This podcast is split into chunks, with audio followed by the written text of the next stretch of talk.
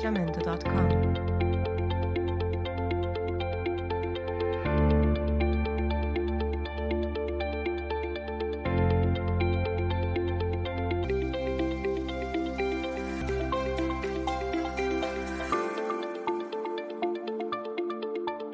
jamendo.com.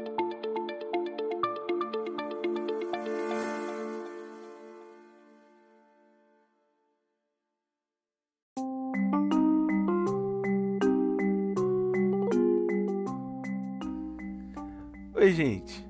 Vocês estão ouvindo o Cloudcast. Eu sou o Jorge e junto da gente está a ilustre presença de Flora, Gabriela, Benjor e Guilherme. Hoje aqui no Cloudcast vamos falar um pouco sobre os conceitos de indústria cultural, política e organização social. Nós consideramos importante falar desses pontos por conta de estarmos em um tempo em que vivemos a globalização muito claramente. Esses dois conceitos derivam disso. Em que o conceito de indústria cultural tem como referência a ideia de uma produção de larga escala, onde são comuns de se ver nas fábricas e nas indústrias, e que essas produções foram se adaptando à produção artística.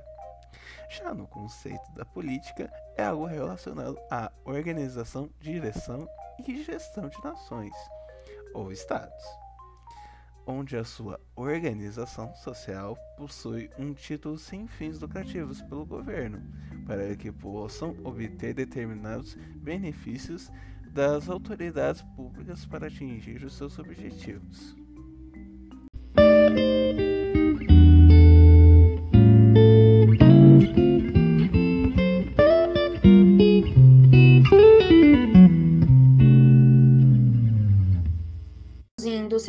Cultural, falamos dessa produção de mercadoria bem parecida, em larga escala e em tempo reduzido, que é sempre feito em indústrias. Só que para que essas empresas possam juntar capital e esse sistema possa funcionar, todo mundo tem que gostar e querer consumir as mesmas coisas, né? É aí que entram os meios de comunicação, como as redes sociais, que são um grande instrumento da indústria cultural. Pois são as propagandas, os programas que a gente consome, que leva a gente a querer ter e consumir determinadas coisas. Nós e todas as outras pessoas que estão consumindo e recebendo aquela informação, dos mesmos meios. Ou seja, todo mundo cria interesse pelas mesmas coisas. Eu acredito muito na ideia que a globalização, na verdade, é a expansão do sistema capitalista, sabe? É o que tornou essa sede pelo consumo indicado pela indústria algo bem mais global. Por exemplo, muitas vezes a gente quer consumir o que aquela celebridade americana de qualquer outro lugar está consumindo, talvez pelo status da coisa. O mais interessante de tudo isso é que isso também acabou acontecendo com política e organização social, que por conta da globalização se tornou muito, muito parecida com a de todo mundo, ou bem semelhante. O filósofo Ronken defendia que a formação dessa indústria cultural era o que mostrava o declínio do, do, da ideia do iluminismo, já que a ciência não era mais o que satisfazia o homem, a ciência ou a arte, mas sim o poder econômico e esse status.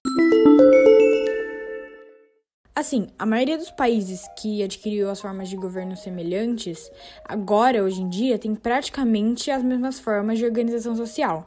Claro que isso vai mudando com o tempo, mas é, não vai mudar de um jeito muito drástico, entendeu? Então a gente não pode negar que tudo isso tem uma, uma influência muito grande da, é, indústria, da indústria cultural.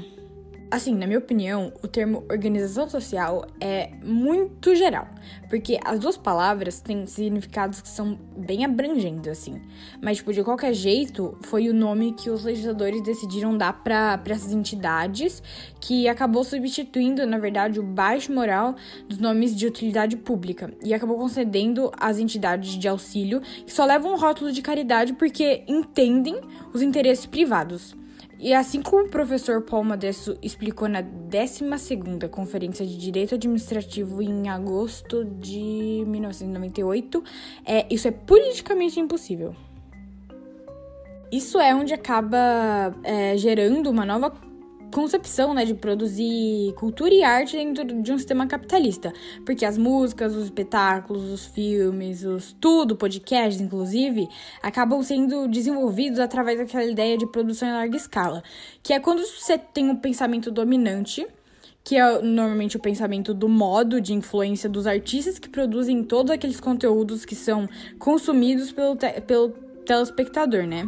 E é onde a gente consegue ver que o objetivo da indústria, da indústria cultural é ter um lucro, né? Lógico, capitalista, e, a, e ter sempre a manutenção, né? Poder controlar o pensamento de quem está dominado. E por isso a gente percebe que a cultura acaba sendo uma manobra de. É, uma, uma maneira, assim, de controlar a população mesmo. E me diga, sobre tudo isso, qual seria um bom exemplo? Realmente, né? Um ótimo exemplo disso é a forma que o mundo viveu e, por sinal, continua vivendo até hoje, a gente sabe disso, com todos os governos autoritários depois que o capitalismo acabou, né, se espalhando aí pelo mundo. E a gente consegue ver isso com muito mais clareza é, no estudo de, do filósofo Pierre Clastres, que ele fez uma pesquisa em alguns povos originários da América do Sul que não tinham dentro do povo deles é, uma estrutura de Estado do jeito que a gente conhece hoje dentro da nossa sociedade. Nessas sociedades que ele estudou, é, ele encontrou a presença de chefes indígenas, líderes, que eles não tinham poder sobre nenhum outro indivíduo, né, sobre os demais. E ele não, e eles também não faziam uso da força e do poder deles para impor as vontades deles. Ou seja, eles não eram autoritários. Eu dei uma pesquisada rápida sobre a política indígena e eu vi que teve uma iniciativa nacional do Brasil para a população indígena em diferentes áreas, assim, né? Que é a política do, do aboriginalismo, que é um conjunto de princípios estabelecidos a partir do contato dos povos indígenas com a sociedade nacional. E a, hoje em dia a política indígena tem sido usada é, há muito tempo como sinônimo de qualquer ação política do governo que visa os povos indígenas. Onde a política em geral é, se consiste na ciência da governança do Estado ou da nação e na arte da negociação para, vamos dizer, reconciliação de interesses. Porque o significado do termo política é muito amplo, mas está geralmente relacionado a espaço público e a interesse dos cidadãos em geral. Porque a política não é uma atividade de um grupo específico. Então ela tá longe de virar uma coisa privada, particular para os políticos, entende? E essas pessoas, os políticos, no caso, eles têm a oportunidade de representar o povo e também a oportunidade de administrar é, a coisa, né? O todo político, o todo público. É, mas nunca monopolizam o fazer político. Mas. Diga-me, Benjor. Eu ainda não consegui entender o motivo de se ter pessoas que são contra a cultura não faz sentido. Então tá, deixa eu te explicar. É, as indústrias culturais possuem uma grande dominância sobre a organização social, e que dentro dessa organização social tem pessoas que são contra a cultura, pelo simples fato que não querem sempre a mesma coisa. E é exatamente por conta desse tipo de coisa que surge a contracultura, que é um movimento de questionamento e negação da cultura vigente que visa quebrar tabus e contrariar normas e padrões culturais que dominam uma determinada sociedade, sabe? E em geral as ações de contracultura surgiram de jovens descontentes com a vida e os padrões estabelecidos por seus pais. O maior exemplo foram os hips, sabe? Que surgiu lá, eu acho que lá nos Estados Unidos, lá pela pelos anos 60, por aí, que falavam contra o uso de bombas nucleares e guerra no Vietnã, que era muito pelo, defendida pelos Estados Unidos, sabe? E porém, uma coisa é fato: ainda hoje os movimentos de contracultura não possuem força suficiente para atingir o poder da ideologia dominante. E apesar de ter conseguido grandes coisas, como direitos para mu mulheres e os LGBT. Caro ouvinte, eu espero que você tenha gostado dessa nossa conversa, que você tenha refletido junto com a gente que a filosofia e a sociologia são temas que abrangem muito o espaço para a gente refletir sobre as coisas que acontecem no mundo mundial. Então, para que mais pessoas possam ver, que tal você compartilhar com seus amigos e familiares esse episódio? E também aproveite e deixe seu gostei e se inscreva no nosso podcast. E caso você tenha alguma ideia para o próximo episódio, que tal você mandar uma ideia lá com a gente? Você pode mandar pelo nosso e-mail, que é o cloudcast.gmail.com. Ou também, se você preferir, visite o nosso site e mande a sua ideia lá. E é isso. Um grande abraço.